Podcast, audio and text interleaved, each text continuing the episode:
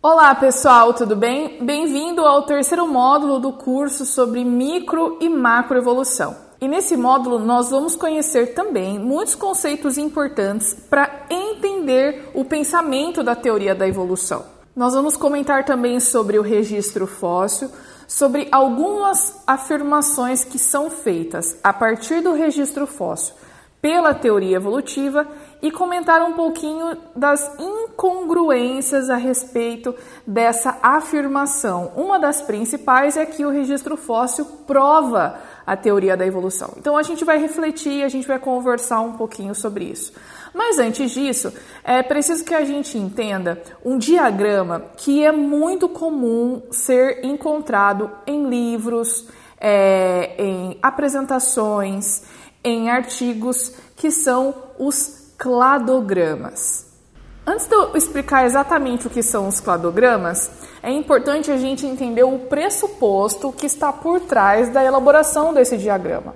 Lembra que na teoria da evolução, o Darwin começou afirmando, e também outros cientistas e naturalistas antes dele, inclusive filósofos, que todos os seres vivos vieram de um único ancestral, certo?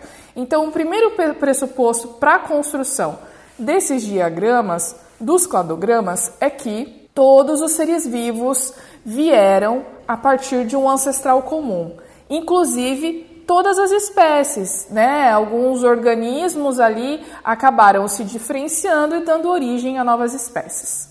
Com base nesse pressuposto principal de que os organismos vieram a partir de um ancestral comum e que o fator da similaridade, seja ela genética, seja ela molecular, seja ela morfológica, anatômica, etc., é usado para classificar esses organismos e determinar o, qual a distância evolutiva entre eles ou qual o grau de parentesco que existe entre eles. Então, os cladogramas, eles são diagramas que são construídos que refletem, que demonstram exatamente esse grau de, grau de parentesco entre esses organismos, a partir de características que eles possuem em comum. Para isso, a gente vai agora para o quadro, para o desenho, que a gente vai discutir melhor como que um cladograma pode ser entendido e interpretado.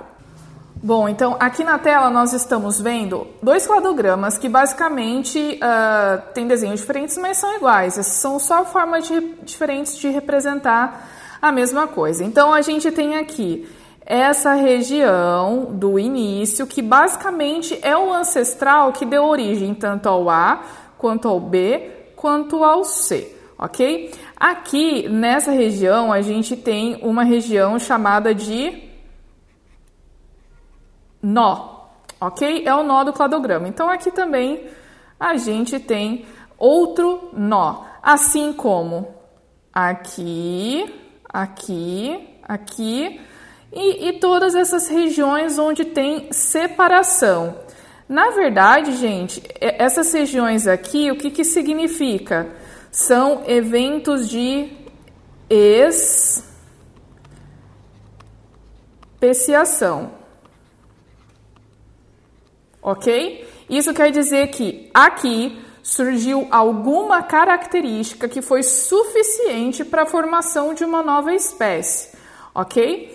Aqui também. Lembrando que de baixo para cima nós temos aqui o tempo, ok? Aqui é o mais antigo e aqui é o mais recente, ok? Aplicando esse conceito, então, a gente vai ver um exemplo aqui com as plantas, por exemplo, cladograma de plantas. Então, aqui, por exemplo, eu tenho esse primeiro nó, deixa eu pegar aqui uma cor diferente. Eu tenho aqui esse primeiro nó, que são as seguintes, seguintes características: são as pétalas brancas, o caule, as folhas sem tricomas, fruto seco, semente lisa e etc, tá bom? Se você não sabe exatamente o que é isso, não tem problema, não é importante. O importante é que nessa região aqui, essas características estavam presentes. Mas o que, que aconteceu? Houve um evento de especiação. E aí eu tenho aqui dois ramos. O primeiro que deu a espécie, deu origem à espécie A, em algum momento também se diferenciou aqui por esse outro nó na espécie B e depois eu tenho esse ramo aqui no início que se diversificou e deu origem direto à espécie C. Vamos ver aqui, ó. O talo lenhoso. O que é o talo lenhoso? É um caule que tem o xilema, floema, que são os canais vasculares das plantas, né? Quando ele está aqui antes da ramificação para A e para B, quer dizer que essa característica ela é comum tanto ao A quanto ao B. Só que depois que houve esse evento de especiação, apenas a espécie A tem um fruto carnoso, por exemplo, a manga, né, que tem aquela polpa ali para que a gente gosta de comer.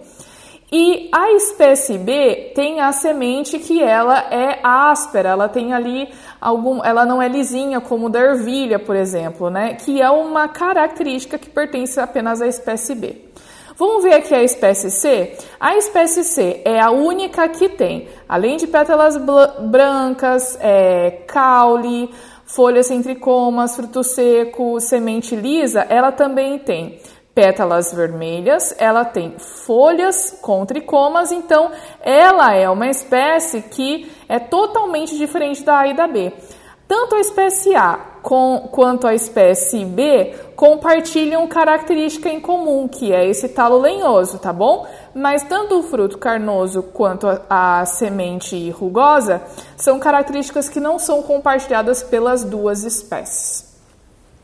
Gente, é muito importante entender é, essas características do cladograma porque eles sempre estão presentes nos livros que falam sobre evolução.